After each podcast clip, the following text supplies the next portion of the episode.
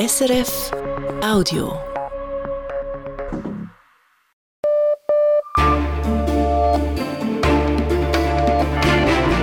Radio SRF Echo der Zeit mit Roger Brendin. Die Themen am 25. Februar. Die Politik mit dem neuen Namen. CVP und BDP kann man in der Schweiz nicht mehr wählen. Aber macht sich die Fusion zur Mitte bezahlt? Wenn man genauer hinschaut, hat die CVP und die heutige Mitte sehr viele kantonale Wahlen auch seit dieser Fusion verloren. Sagt der Politologe. Die Politik mit dem Portemonnaie. Die SP bläst zum Wahlkampf für tiefere Mieten, für eine stärkere Kaufkraft. Doch wer soll die Milliarden an staatlicher Unterstützung dann berappen? Dann der zentralafrikanische Bitcoin-Traum. Die bitterarme Zentralafrikanische Republik buhlt um Kryptomilliarden. Der entsprechende Plan ist bald ein Jahr alt. Wir schauen jetzt, was daraus geworden ist. Und der Umgang mit dem, was man nicht weiß. Heute vor drei Jahren meldete die Schweiz ihren allerersten Corona-Fall. Ab da fielen schwerwiegende Entscheide, zum Teil ohne wissenschaftliche Basis. Wir schauen zurück. Mich oder Zeit. Zunächst beginnen wir die Sendung aber bei den Nachrichten mit Manuel Risi. In Berlin haben heute Tausende gegen Waffenlieferungen an die Ukraine demonstriert. Die Polizei spricht von mindestens 13.000 Personen, die am Protest teilgenommen haben. Zur Kundgebung aufgerufen hatten Frauenrechtlerin Alice Schwarzer und die linken Politikerin Sarah Wagenknecht. Wagenknecht sagte an der Kundgebung, es geht darum, das furchtbare Leid und das Sterben in der Ukraine zu beenden, statt einen endlosen Abnutzungskrieg mit immer neuen Waffen zu munitionieren, müsse Russland ein Verhandlungsangebot unterbreitet werden. Die Linkspolitikerin kritisierte den Kurs der deutschen Bundesregierung und warb für eine neue starke Friedensbewegung denn die Gefahr sei groß, dass sich der Krieg auf ganz Europa oder womöglich die Welt ausbreite. Die Finanzministerinnen und Minister der führenden Industrie- und Schwellenländer G20 haben sich an ihrem Treffen im indischen Bengaluru nicht auf eine gemeinsame Abschlusserklärung einigen können, Laut Verhandlungskreisen verhinderten Russland und China die Einigung. Streitpunkte seien eine Verurteilung des russischen Angriffs auf die Ukraine sowie Schuldenerleichterungen für arme Länder gewesen. Laut der Weltbank müssen die ärmsten Länder jedes Jahr 62 Milliarden US-Dollar für den Schuldendienst an ihre Gläubiger zahlen. Zwei Drittel der Schulden haben sie bei China. Die Präsidentschaftswahl in Nigeria ist trotz einiger Verzögerungen mehrheitlich ruhig verlaufen, das melden Medien und Beobachterinnen. Mehrere der fast 180.000 Wahllokale hätten später geöffnet als geplant. Zahlreiche Wählerinnen und Wähler, die stundenlang in Schlangen warteten, hätten ihre Stimme erst nach der eigentlichen Schließung der Wahllokale abgeben können. Im bevölkerungsreichsten Staat Afrikas stellen sich 18 Kandidierende für die Präsidentschaftswahl. Drei von ihnen gelten als mögliche Favoriten. Mit ersten Ergebnissen der Wahl ist nächste Woche zu rechnen. In der Türkei sind nach den schweren Erdbeben bisher mindestens 184 Personen festgenommen worden, unter dem Verdacht, sie hätten Gebäude nicht erdbebensicher gebaut respektive Bauten nicht auf die Erdbebensicherheit kontrolliert. Das teilte der türkische Justizminister mit. Derweil meldet die türkische Erdbebenwarte ein weiteres stärkeres Beben. Es habe die Stärke 5,2 gehabt. Angaben zu Opfern und Schäden gibt es bisher keine. Nach den verheerenden Erdbeben vor knapp drei Wochen mit den Stärken 7,7 und 7,6 ist die Zahl der Toten in der Türkei und in Syrien inzwischen auf über 50.000 gestiegen. Und nach den verheerenden Erdbeben in der Türkei und Syrien vor knapp drei Wochen sind die ersten zwei Schweizer Visa für betroffene Personen aus der Türkei ausgestellt worden. Das sagte die Staatssekretärin für Migration Christine Schraner-Burgener gegenüber Radio SRF. Weitere rund 40 Visa könnten voraussichtlich demnächst bewilligt werden. Personen aus der Türkei und Syrien, die vom Erdbeben betroffen sind, erhalten derzeit schneller ein Visum, wenn sie enge Verwandte in der Schweiz haben. Soweit die Meldungen. Was macht das Wetter, Manuel Risi? In der Nacht ist es oft bewölkt und an den nördlichen Bergen und im Osten schneit es. Morgen ist es oft bewölkt und besonders an den nördlichen Bergen fällt etwas Schnee, sonst gibt es sonnige Abschnitte. Mit starker, im Westen stürmischer Wiese werden 0 bis 3 Grad erreicht. Im Süden ziehen morgen Wolken auf und in der zweiten Tageshälfte ist leichter Schneefall möglich. Ich weiß nicht, wie es Ihnen geht, aber mir passiert es immer wieder einmal, dass ich CVP sage und damit eigentlich die Mitte meine. Und dabei besteht die Mitte ja nicht nur aus der alten CVP, sondern auch aus der alten BDP. Und es ist inzwischen auch schon gut zwei Jahre her, dass CVP und BDP fusioniert haben. In diesem Herbst wird die Mitte erstmals als Mitte bei den eidgenössischen Wahlen antreten. Auf kantonaler Ebene lief es zuletzt nicht schlecht, vor allem bei den Zürcher Wahlen vor zwei Wochen. Inlandredaktorin Andrea Jacki war heute in Stanz bei der Delegiertenversammlung der Mitte, um herauszufinden, ob sich denn diese Fusion zur Mitte gelohnt hat. Stehende Ovationen durfte Mitte-Präsident Gerhard Pfister von seinen Delegierten entgegennehmen. Er wirkte gerührt und sehr zufrieden, als er von der Bühne herunterstieg. Die Fusion der beiden Parteien sei ein Erfolg. Wir haben so viele junge Wählerinnen und Wähler wie noch nie. Wir haben in den kantonalen Wahlen Basel-Land und äh, Zürich als einzige Partei substanzielle Gewinne verzeichnen können. Das geht nicht, ohne dass sie neue Wählerinnen und Wähler gewonnen haben. Und daran werden wir anknüpfen. Politologe Lukas Golder vom Forschungsinstitut GFS in Bern relativiert etwas. Zum Beispiel der Wahlerfolg in Zürich. 0,2 Prozent Wähleranteile hat die Mitte hier zugelegt. Ein Zuwachs zwar, aber ein bescheidener. Und, so Golder, man müsse unterscheiden. Wenn man genau hinschaut, dann hat es ländlichere Kreise, Bezirke gegeben im Kanton Zürich, wo die BDP und die CVP sozusagen noch immer als Mitte jetzt verlieren. In ländlichen Regionen sei die SVP stärker, in städtischen werde die GLP ungemütlich für die Mitte. Und das betreffe nicht nur den Kanton Zürich. Wenn man genauer hinschaut, hat die CVP und die heutige Mitte sehr viele kantonale Wahlen auch seit dieser Fusion verloren. So konnte sie zum Beispiel bei den letzten Wahlen im Kanton Bern die BDP-Sitze nicht alle halten. Der Verlust minus ein Sitz ist zwar gering, aber im Kanton Bern war die BDP sehr stark. Jan Gnecki war für die BDP im Berner Kantonsparlament. Zum Verlust meint er, es ist natürlich so, dass wir auch erst kurz vor den Wahlen fusioniert haben. Wir haben ein bisschen weniger Aufbauzeit gehabt, als man es jetzt vielleicht in Zürich gehabt hat. Die Fusion sei richtig gewesen, betont Gnecki, der heute einer der Vizepräsidenten der Mitte Schweiz ist. Ins selbe Horn bläst Astrid Bertschi. Das frühere BDP-Mitglied ist heute als Mittevertreterin in der Berner Kantonsregierung. Ich spüre auch eine Aufbruchstimmung in der Partei, auch in der Basis. Für mich hat die Fusion genau das bewirkt, was ich mir auch davon erhofft habe, nämlich dass wir auch wieder eine große Partei sind, eine Partei, die auch eine Bundesrätin hat. Das ist immer sehr wichtig auch für die Ausstrahlung, auch in der Bevölkerung. Nicht nur die BDP ist durch die Fusion wieder eine große Partei, auch die CVP konnte wachsen. Und das sei der Triumph der neuen Strategie, glaubt Politologe Golder, ähnlich wie der FDP die Fusion mit den Liberalen geholfen habe.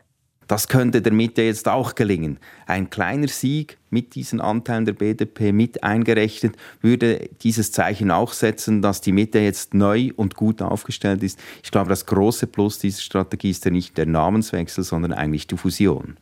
Vor der Partei liege nun aber noch ein weiter Weg. Das weiß auch Parteipräsident Gerhard Pfister. Er rief die Delegierten auf, Gleichdenkende als Wählerinnen und Wähler zu mobilisieren, für den Erfolg zu arbeiten. Es ist eine wichtige Wahl, weil sie zeigen wird, dass die Öffnung der Partei, die Fusion, dass das ein Erfolgsmodell war. Die eidgenössischen Wahlen im Herbst werden für die Mitte also zum Lackmustest. Wir sind im Echo der Zeit am Samstag. Die weiteren Themen. Klassenkampf als Wahlkampf. Der Parteitag der SP. Kryptomilliarden als Ausweg aus der Not. Wie geht es der Zentralafrikanischen Republik mit dem Bitcoin als Landeswährung? Und Halbwissen als Basis für die Politik, als die Corona-Pandemie die Schweiz erreichte, heute vor drei Jahren. Auch die SP hat heute einen Parteitag abgehalten in Grand Spacco bei Freiburg. Acht Monate vor den eidgenössischen Wahlen ging es auch da bei den Sozialdemokratinnen und Sozialdemokraten darum, sich zu positionieren. Punkten will die SP mit dem Thema Kaufkraft. Die SP will, dass der Staat Leuten, die sich wegen der Inflation weniger leisten können, hilft. Und die Schuld für die schwindende Kaufkraft der Bürgerinnen und Bürger gibt die SP den politischen Gegnern von der SVP. Diese wurde am Parteitag auf jeden Fall heute scharf angegriffen. Wahlkampf halt. Davor wurde es jedoch noch sentimental bei der SP. Ivan Santoro.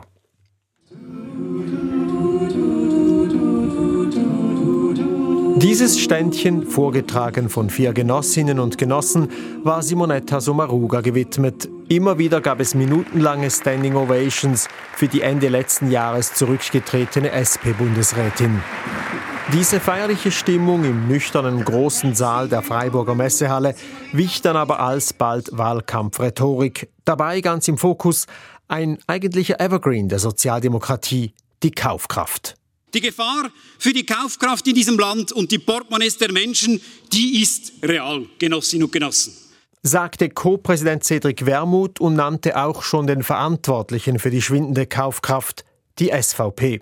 Die größte Partei des Landes mache Ausländer zu Sündenböcken, um davon abzulenken, dass sie selbst auf der Seite der großen Konzerne stehe, gegen die Interessen der Bevölkerung. Und weiter abzulenken davon, dass diese Partei beherrscht wird von Harvard-Studenten und Multimillionären, deren Realität von den normalen Menschen dieses Landes weiter weg ist als der FC Winterthur von der Tabellenspitze der Super League. So haben die Delegierten beschlossen, in den nächsten Jahren auch das Thema der Mieten zu bewirtschaften. SP-Nationalrätin Jacqueline Badran überzeugte die Mehrheit der SP-Delegierten mit ihrem Votum. Die Mieten seien 40 Prozent zu hoch. Das belaste die Haushalte massiv, so Badran. Das, liebe Leute, das macht die Mieten mit großem Abstand zum Kaufkraftkiller Nummer eins. Und deshalb bitte ich um Unterstützung. Die SP will deshalb die Immobilienbranche mit mehreren noch nicht konkretisierten Maßnahmen an die Kandare nehmen. Konkreter ist die SP bei den anderen sogenannten Kaufkraftfressern wie Krankenkassenprämien und Kinderbetreuung sowie bei den tiefen Renten. Dazu sind drei linke Initiativen am Laufen oder bereits eingereicht. Die Annahme dieser Initiativen hätte jährliche Milliardenkosten zur Folge. Und wer bitte soll das bezahlen? SP-Co-Präsident Wermuth dazu. Das ist korrekt, dass das äh, Milliardenausgaben sind. Nur werden die heute schon getragen von den Menschen. Das vergisst man immer. Die Frage ist also, wo holt man es? Und wir haben jetzt gerade während Corona und in, mit dem Krieg in der Ukraine gesehen, dass die großen Konzerne massiv Gewinne machen. Die sollen sich etwas mehr beteiligen an der Finanzierung der öffentlichen Aufgaben. Also man holt es bei den Reichen? Man holt das Geld immer dort, äh, wo man es hat. Das ist richtig. Mittelstand und Familien entlasten, Reiche und Firmen belasten. Bei der Basis scheint dieses Rezept gut anzukommen, wie eine Blitzumfrage am Parteitag zeigt. Ich bin äh, Berufssozialarbeiterin und wir merken es einfach in unserem täglichen Geschäft, dass es so viele Leute gibt, die eh schon an der Armutsgrenze leben oder darunter. Und für die macht es einfach etwas aus, ähm, ob jetzt Brot noch ein bisschen mehr kostet oder ein bisschen weniger. Es geht vielen Menschen eigentlich nicht mehr so gut, wie es ihnen schon gegangen ist. Und die Tendenz ist leider immer noch sehr absteigend. Wenn man am Schluss des Monats aufs Konto schaut, man merkt, äh, dass dort weniger ist, äh, als auch schon war.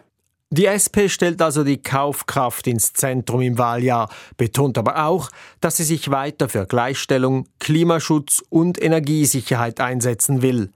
Die beiden letzten Themen waren allerdings am Parteitag eher eine Randnotiz. Bei der SP war Ivan Santoro aus unserer Inlandredaktion. Es geht jetzt nach Afrika. Die Zentralafrikanische Republik, eines der ärmsten Länder der Welt, hat sich vor knapp einem Jahr vorgenommen, zu einem internationalen Krypto-Hub zu werden. Der Bitcoin wurde zur offiziellen Landeswährung erklärt und der Präsident wollte mit einer zusätzlichen eigenen Kryptowährung Millioneninvestitionen ins Land holen. Das sorgte international für Aufsehen. Afrika-Korrespondent Samuel Buri hat sich nun in der Zentralafrikanischen Republik umgehört, was aus den visionären Plänen geworden ist. Im Zentrum von Bongi, an bester Lage, dort wo in anderen afrikanischen Hauptstädten glitzernde Wolkenkratzer in die Höhe schießen, befindet sich ein Markt aus Bretterbuden. Im Markt verkauft Anur Tokis Kosmetikprodukte. Ça, J'amène ça du Cameroun pour blanchir la peau. Aufhellungscreme sei besonders beliebt. Die Produkte sind importiert, im Land wird kaum etwas hergestellt. 2500 la pièce l'unité. Die Seife für 4 Franken könnte nun eigentlich mit Bitcoin bezahlt werden, der offiziellen Landeswährung seit April 2022. Doch der Kosmetikverkäufer winkt ab. Je connais pas le Bitcoin, je sais que c'est difficile. Ich kenne Bitcoin nicht. Ich weiß nur, dass es schwierig zu nutzen ist. Ich bräuchte ein Konto, die Käuferin ebenfalls. Das Mobilfunknetzwerk ist schlecht hier und die Stromversorgung auch.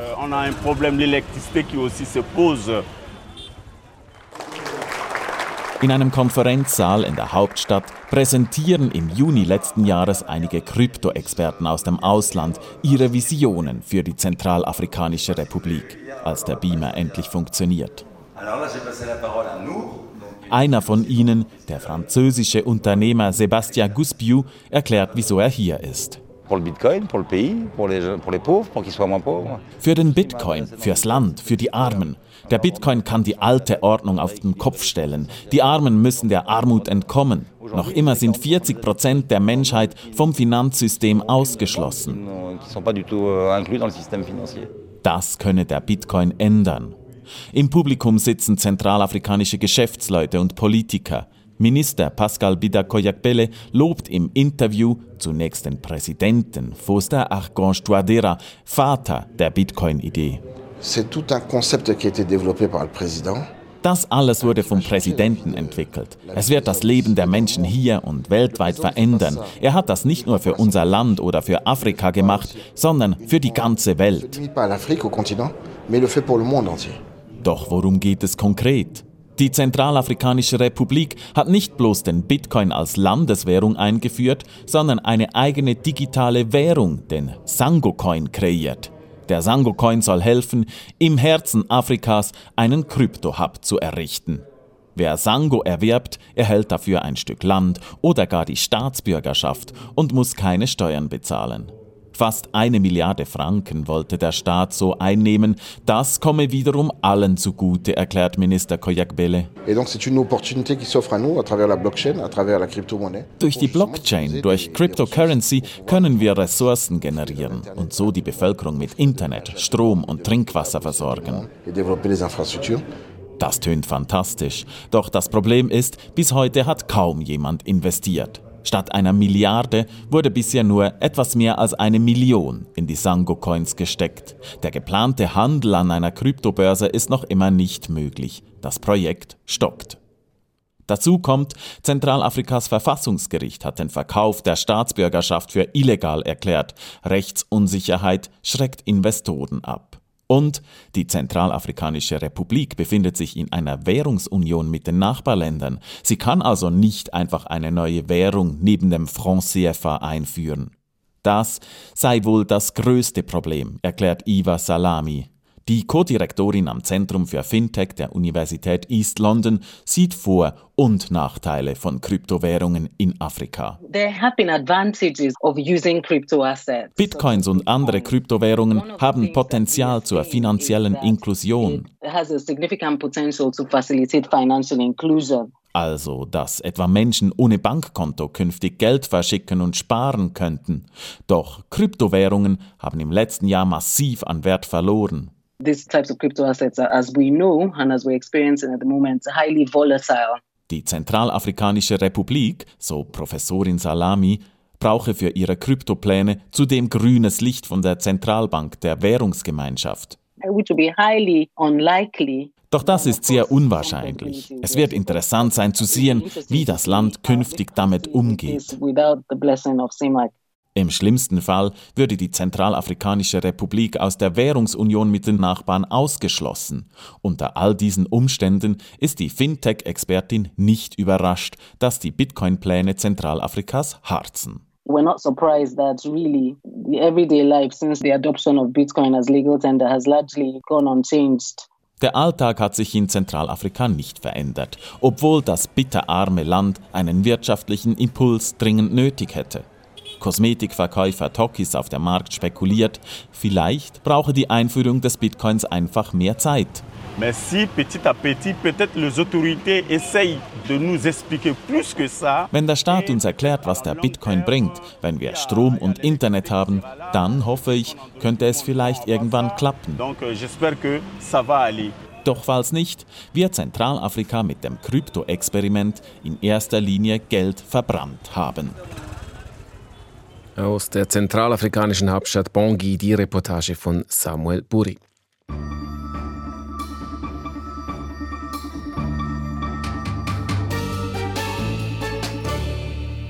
Gestern hat sich der russische Angriff auf die Ukraine gejährt. Heute folgt gleich ein weiterer Jahrestag. Heute, vor drei Jahren nämlich, hatte die Schweiz den ersten Corona-Fall. Der erste offiziell bestätigte, die erste Ansteckung einer Person in der Schweiz mit dem neuen Coronavirus SARS-CoV-2 im Tessin. Das Bundesamt für Gesundheit teilte damals am 25. Februar 2020 mit, diese Person sei hospitalisiert und isoliert worden. Es handelte sich um einen 70-jährigen Mann, der ein paar Tage zuvor im Raum Mailand an einer Versammlung teilgenommen hatte. Man ging davon aus, dass das Virus mit ihm in die Schweiz zurückgekommen war. Ich habe mit Wissenschaftsredaktorin Katrin Zöfel zurückgeschaut. Sie stellte dabei klar, dass der Tessiner Rentner damals kaum der erste Fall in der Schweiz gewesen sei. Naja, als dieser erste Fall bekannt wurde, da lag die Vermutung schon nahe, dass das nicht wirklich der erste Fall war. Und kurze Zeit später war das dann auch klar. Da gab es den ersten Sterbefall. Und das immerhin wusste man damals schon, wenn jemand an diesem Virus stirbt, dann hatte es sehr wahrscheinlich drumherum schon viele Fälle gegeben, die vielleicht nur leicht erkrankt waren und die man gar nicht bemerkt hatte. Und so weiß man natürlich auch nicht ganz genau, wie das Virus in die Schweiz gekommen ist. Man wusste ja damals sowieso noch recht wenig über dieses Virus und auch nicht, welche Wege es nehmen kann. Was wusste man dann eigentlich damals? Ich fange an mit dem, was man nicht wusste. Es war nicht klar, ob es über Gegenstände oder Oberflächen überhaupt übertragen wird. Nicht, ob weittragende Aerosole die Hauptrolle spielen oder doch Tröpfchen, die nur Übertragung über kurze Distanzen ermöglichen. Und es war auch nicht wirklich klar, ob es so ansteckend zum Beispiel sein würde wie Masern oder sehr viel weniger. Gleichzeitig, und das geht manchmal vergessen, als der erste Fall in der Schweiz bekannt wurde, da war die genetische Sequenz dieses Virus schon da und es gab auch schon einen spezifischen Test auf das Virus. Das ist acht Wochen nach den ersten Meldungen zu diesem Virus schon gar nicht so schlecht. Aber eigentlich wusste man doch recht wenig und doch zweieinhalb Wochen nach diesem ersten Fall veranlasste der Bundesrat, das öffentliche Leben herunterzufahren. Das war am 16. März 2020. Die außerordentliche Lage nach Epidemiengesetz. Die Leute sollten zu Hause bleiben. Wie gut war denn da die wissenschaftliche Grundlage, die Basis für diesen Entscheid? Die wissenschaftliche Grundlage, die war in vielen Punkten löchrig und doch war schon deutlich geworden, dass das Virus, wenn es mal da war, schnell starke Wellen auslösen konnte. Das war die Erfahrung in Wuhan und das zeigte sich in diesen Tagen auch schon in Norditalien, wo die Fall- und Todeszahlen nach oben geschnellt sind in der Zeit. Und das hieß, man wusste, der Faktor Zeit ist entscheidend. Viele Experten, mit denen ich damals gesprochen habe, haben die Situation damals mit der eines Notarztes verglichen, der mit suboptimaler Wissensgrundlage schnell entscheiden muss. Sie haben die Stadt Wuhan angesprochen, die Großstadt in China, die komplett abgeriegelt worden war im Januar davor, also wenige Wochen bevor dann der erste Fall in der Schweiz gemeldet wurde. Wie gut waren denn damals eigentlich die Informationen aus China, die Daten, die man von da hatte? Einerseits wirklich sehr chaotisch. China hatte da gerade seine offiziellen Fallzahlen von 4000 auf 20.000 einfach mal hochkorrigiert. Andererseits kam in der Woche auch die erste große Studie mit Erfahrungswerten aus China mit gut 70.000 Patienten raus. Die Mediziner errechneten damals eine Fallsterblichkeit von gut zwei Prozent. Und sie sahen auch schon, dass die Sterblichkeit bei über 80-Jährigen deutlich höher lag. Was von außen extrem schwer einzuschätzen war, war die Dunkelziffer hatte man insgesamt und dann eben vielleicht auch in dieser Studie vielleicht viele Fälle übersehen oder auch unterschlagen, was bedeutet hätte, die Sterblichkeit läge sehr viel niedriger. Oder hatten sie im Durcheinander der akuten Situation viele Tote einfach nicht gezählt und die Sterblichkeit wäre dann in Wirklichkeit doch höher gewesen.